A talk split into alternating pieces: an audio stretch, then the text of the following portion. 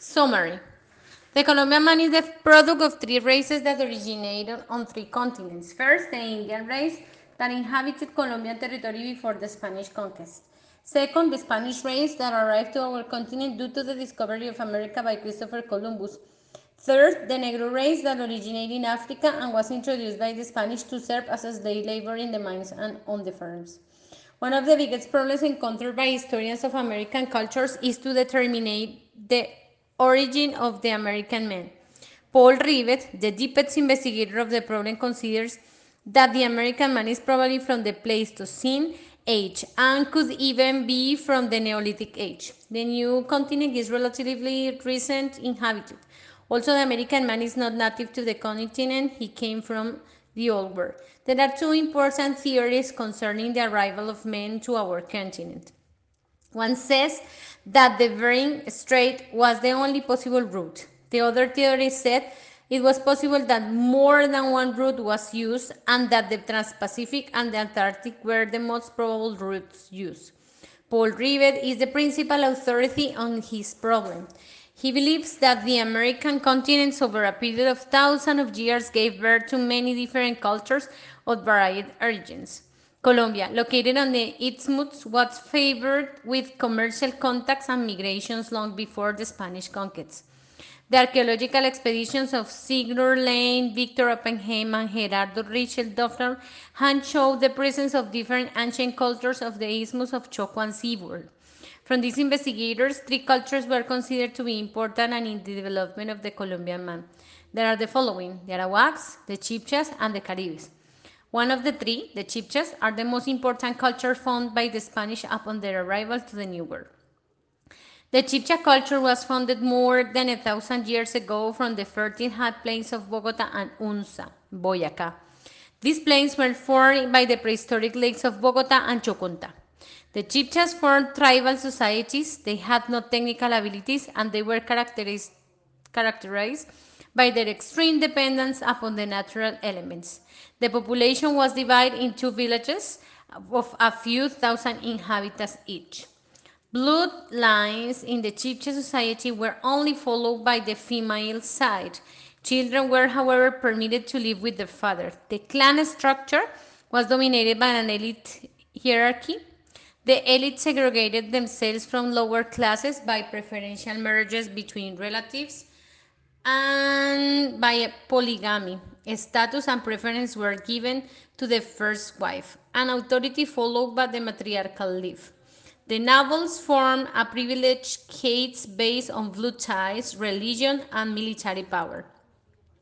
According to Ribeiro, the organization, the organization of the Chibcha culture could be placed more or less between the loosely bound Araucanos found in the southern part of the continent and the more urban societies found in Mexico and Peru. The true nature of the Chibcha culture lies in the dominance of the lower classes of workers and artisans through slave labor and taxes by the elite. A small middle class developed as tax collectors, traders, middlemen between the nobles and lower classes. The Chibcha tribes were loosely confederated with common dialects be, being the base of such unions. They can be divided in two large confederations, the Confederation of Bogota or Bacata and the Confederation of Tunja. Between them, both there were more than 30 villages, Choconta, Uguate, Zipaquirá, Guatavita, Nemucon, and Suba were a few of these villages.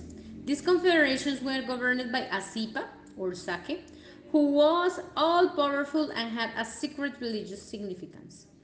Upon the arrival of the Spanish, the Chibchas were forming a central government, leaving the local chiefs with less powers and centralizing the collection of taxes. To the Chibchas, we must add other Indian cultures that entered in contact with the Spanish upon their arrival during the conquest of the actual Colombian territory.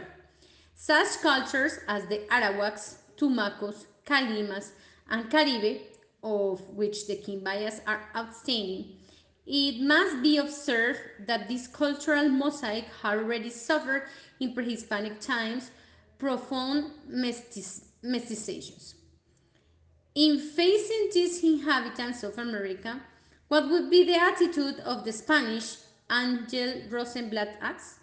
Exterminate, to impose their own patterns of life, as did the Anglo-Saxon conquerors or assimilate, as was done in Rome? They didn't both exterminate when it was possible. Inevitably, inevitable on the military expeditions under the double command of the necessity and hard labor, and hard labor and the survival of species. The Spanish were a mixed nation, the product of continual crossings of people and races.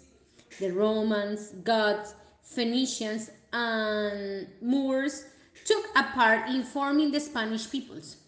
The Spanish found in the New World the perfect place to found new ethnic groups and cultural fashions. They brought with them all the different facets of the cultural influence that formed the Spanish nation. Their social organization, language, religion, and methods of production were used as a base of, for the development of the colonies.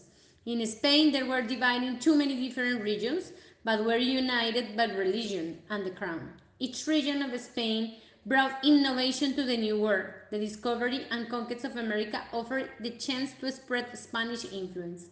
It strengthened the wealth and power of the Spanish crown and the rich flow of treasure, food, and prime materials for the colonies influenced the Spanish spirit as well as his growth and commerce. All of the old Spanish custom, physical structure, religious beliefs, and manners were brought the new colonies at the beginning of the 16th century.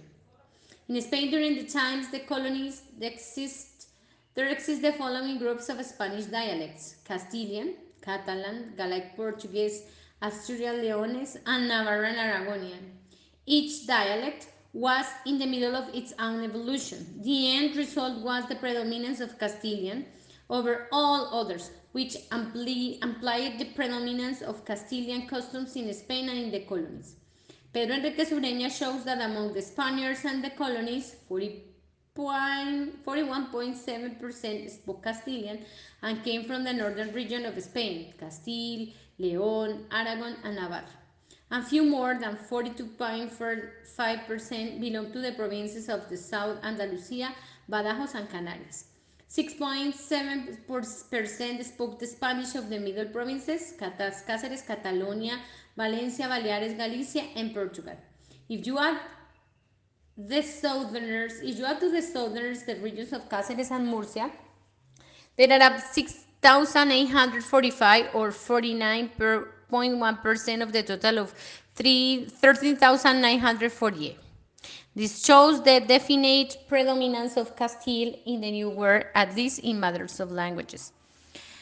Slave trade in the New World was to reach its highest levels during the middle 17th century, but even on the earliest voyages there exists slave labor. Christopher Columbus brought a slave with him on his second voyage, as early as uh, 1503. The Queen Isabel authorized Governor Nicolas Ovando to introduce slaves to the colonies on the condition that they be sons of Christian parents. Seven years later, later, King Fernando orders officials of the House of Contracts of Seville by order of the laws of January 22nd and February 14 of 1510 to embark 200 slaves.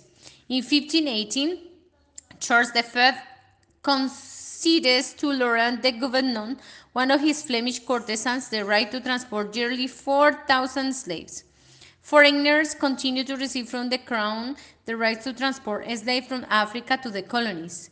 On April 2, 1528, the Germans Henry Eigner and Hieronymus Seiler received from Charles V 4,000 permits in four years to introduce slaves to Santa Marta and Honduras. Bartolomé de las Casas brought four slaves with him in 1670.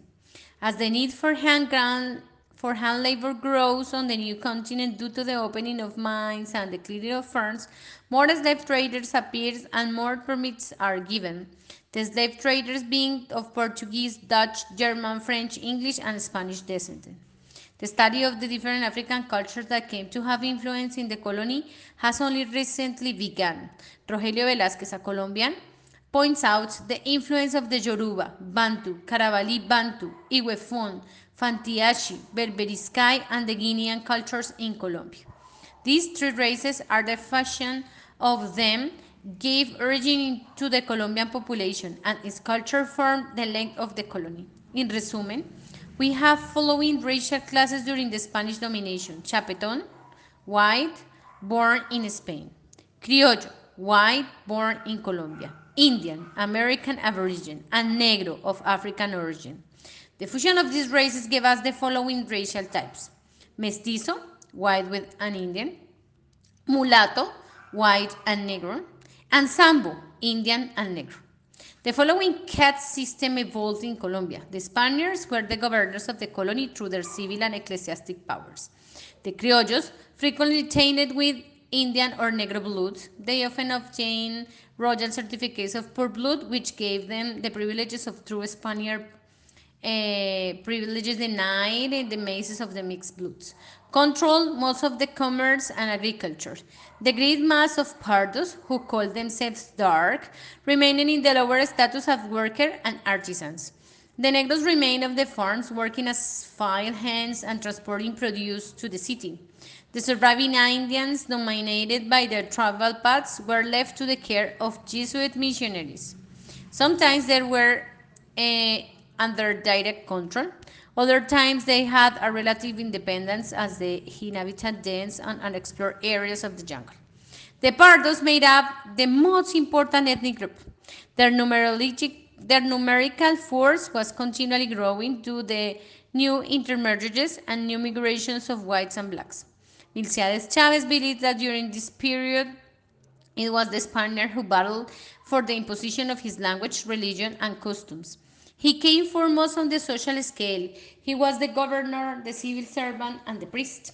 He had won the conquest of the colonies with courage and determination.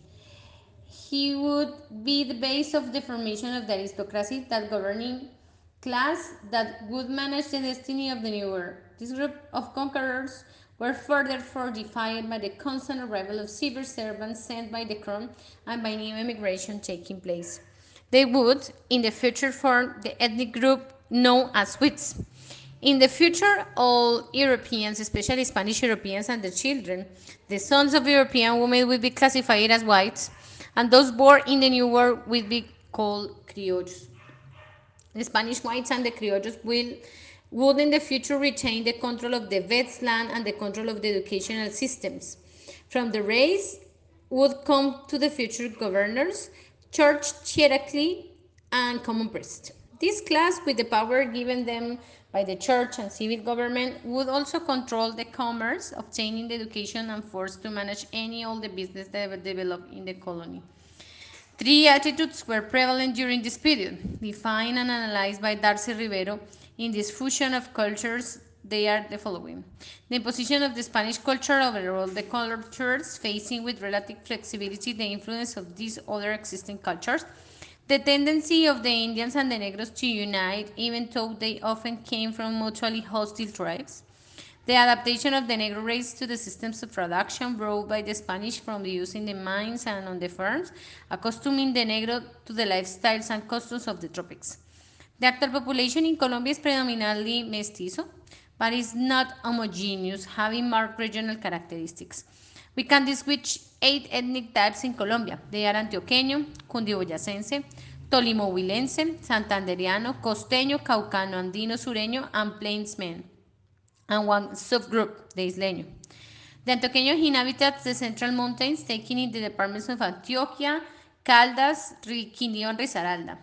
There is the following racial composition 50.4 mestizos and mulattos, 30.1% white, 15.3% negros, and 1.2% Indian, according to the census of 1918. The Antioqueño, with his spirits of advancement, has developed one of the most solid economies in Colombia. Many different authors have tried to explain the idiosyncrasies of Antioqueños, explaining that there was a natural reaction to their environment. They are surrounded by rocky mountains, tumbling streams, high plateaus, plains, and mineral wealth.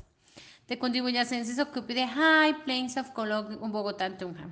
These were the ancient tribal grounds of the Chibchas. This area is characterized by its low temperatures and an average of 12 grades centigrade. This climate is good for the cultivation of wheat, barley, oats, rye, and potatoes. In the Antioqueño one, we find a strong tendency to clean the old traditions, some of which date from colonial times. In the Cundiboyacense, there is a tendency to mix his Aborigine paths with colonial customs and with modern urban influences. In both cases, the social economic forces have compelled the mestizo to define his character. The Antioqueño developed a strong character derived from the battle to extract from the land the necessities of life, combined with his conservative tendencies to maintain the traditional ways of life. His conservatism and drive show clearly in his attitudes towards commerce and development. On the contrary, the strong tax system imposed on the peoples of the high plains of Bogota and Cundinamarca kept them in a state of serfdom, developing the introverted behavior of the masses of Indians and mestizos oppressed culturally and the courtesan habits of the elite criollos and mestizos with a disinterested interpretation of their personality.